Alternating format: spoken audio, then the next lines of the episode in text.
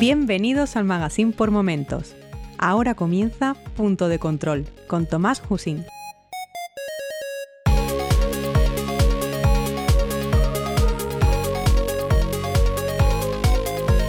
Saludos y bienvenidos al episodio 34 de Punto de Control, un podcast sobre videojuegos, fantasía y ciencia ficción con el fin de compartir mi afición a estos géneros de una manera lo más amena posible. Mi nombre es Tomás y en este episodio os hablaré sobre los motores gráficos, intentando en la medida de mi capacidad de síntesis que todos y todas entendáis qué es un motor gráfico, qué hace y por qué unas compañías se hacen el suyo propio y otras lo licencian. Empecemos.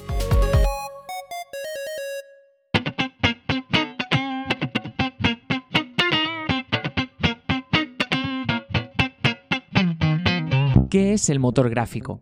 Aunque ya haya dicho que voy a explicarlo desde cero, algo os debe sonar el término, sobre todo porque en la última década se empezó a hacer publicidad de los motores.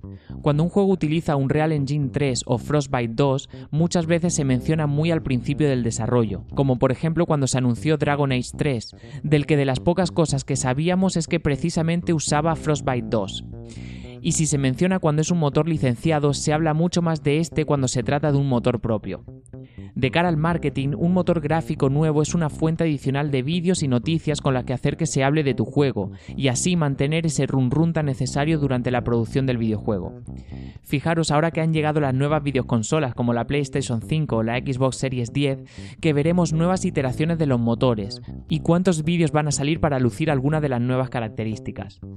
Respondiendo a la pregunta inicial, ya os habréis imaginado que el motor del juego es el encargado de pintar en pantalla, renderizar esos modelos y sistemas de partículas.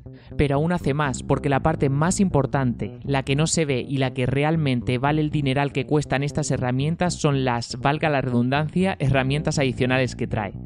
La mayoría de motores no solo incluyen el código para que tu juego pueda tener esos gráficos, sino que también traen el software que permite que el modelo que haces en el programa de 3D, y a veces incluso traen su propio editor de lo convierta al formato que necesita ese código además de un buen montón de funcionalidades accesorias que facilitan todo el proceso de hacer un modelo o un nivel y poder ver y probar en el juego. Me parece importante matizar que aunque estoy calificando estas herramientas como opcionales o accesorias, realmente son muy útiles durante el desarrollo. Simplemente no son necesarias para poner un modelo en el juego. Las herramientas son las que le dan el gran valor que tiene para la industria, por ejemplo, un Real Engine.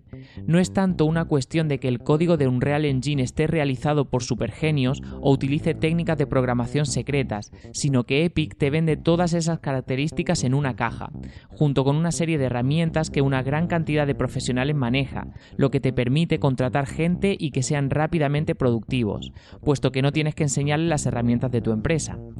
Esto es muy útil cuando te das cuenta que el proyecto va retrasado y puedes contratar un par de diseñadores de niveles extra a mitad del proyecto para intentar cumplir con la fecha de entrega. Es bastante impresionante lo avanzadas que son estas herramientas. Buscad en YouTube Unreal Engine Tools o CryEngine Tools y veréis las facilidades que proporcionan. No tanto porque modelar el nivel sea más fácil, porque para conseguir la calidad de un juego AAA tienes que tener mano con el 3D, sino por lo fácil que es pasar de estar editando a ver el nivel con una cámara como la del juego. Además, lo importante es que toda esta previsualización es con el código del juego, con lo que a medida que modelas ves lo que va a ver el jugador. Extrapolad lo rápido que prototipan cosas en estos vídeos e imaginad la de tiempo que se gana para bien añadir más contenido o como mínimo refinar el que se tiene. Y aunque nos hemos centrado en gráficos, últimamente se habla más que de motor gráfico de motores del juego. Motores como Unreal o Unity ya no solo te solucionan la parte gráfica, sino que cada vez más empiezan a traer cosas como la física, la animación, el motor de sonido, sistemas de cinemáticas y hasta los menús del juego. En muchos casos no lo desarrolla todo la misma empresa, sino que te venden en paquete una serie de piezas que funcionan bien juntas. Otros, como Unity, simplemente permiten integrar estos paquetes y por qué una empresa puede querer hacerse su propio motor. Unreal o CryEngine son motores muy buenos, pero se han probado en unos juegos con unos requisitos determinados. A la que empiezas a cambiar las condiciones, empiezas a encontrarle las cosquillas al gato. Gears of War fue un juego, bueno, es un juego que se ve espectacular, pero ¿cuántos niveles son grandes espacios abiertos donde te pueden mover libremente? Ya os lo digo yo, ninguno. ¿Y por qué creéis que Marcus caminaba despacio cuando hablaba por el transmisor? Porque se estaba cargando el nivel. Por eso, para juegos como Oblivion, Fallout 3 o incluso juegos online masivos como Warhammer Online, licencian un motor menos conocido como Gamebryo, que tiene un mejor motor de terrenos. No todos los motores sirven para todo. En el caso de empresas grandes como Rockstar o Capcom, o bien con un trasfondo más tecnológico como ID Software o IO Interactive, a veces optan por desarrollar su propio motor gráfico y dedicar una parte importante de los recursos a desarrollar tanto el motor del juego como sus herramientas. Esto les permite hacer cosas como sacar mil zombies en pantalla, mostrar una jungla realista o una ciudad sin ningún tipo de cargas. Con tu propio motor puedes controlar de forma más precisa lo que se envía a la GPU de tu consola o cuando carga el juego de disco, mientras que usando uno comercial tienes que acomodarte a la forma de trabajar de este y a la forma que tenga de gestionar la escena 3D. Como en muchos casos, en el desarrollo de videojuegos, ambas opciones tienen sus ventajas y sus inconvenientes. Si estás haciendo un juego muy parecido a Gears of War, seguramente no tendrás problema con un Real Engine 3. Por eso, muchos estudios optan por el malo conocido. Además de la facilidad para encontrar profesionales, otra gran baza de los motores más populares es que se han probado en un juego real.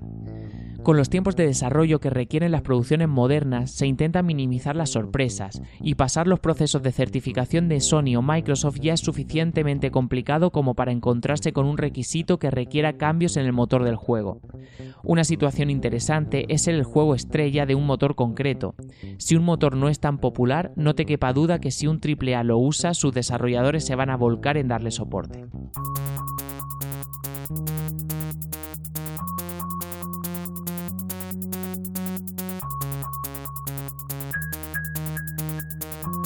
Espero que este episodio os haya servido para entender mejor el papel del motor gráfico, no solo dentro del juego, sino dentro de la industria y toda la política que tiene detrás utilizar uno u otro motor, que no siempre depende de los prodigios técnicos del código, sino que la decisión también tiene que tener en cuenta otras muchas cosas, como por ejemplo que es un motor que ha desarrollado otro estudio al mío y me toca usarlo ya sea porque están dejándose una pequeña fortuna en el desarrollo o simplemente porque la editora quiere tener la seguridad de poder ceder gente de otro estudio para ayudar en la producción.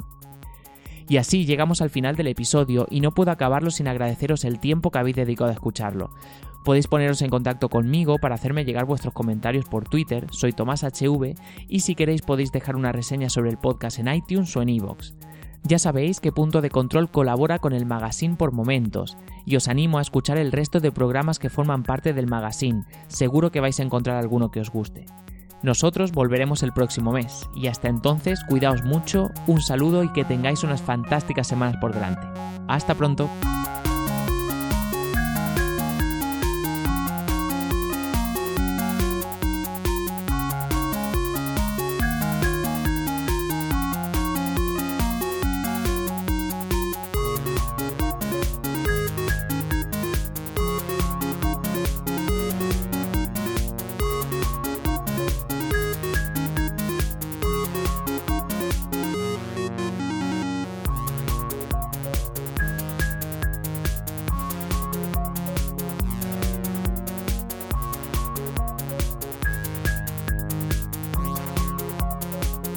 Si te gusta este programa y lo escuchas desde la plataforma o la aplicación de iVoox, te pedimos que le des al botón me gusta que acompaña este audio.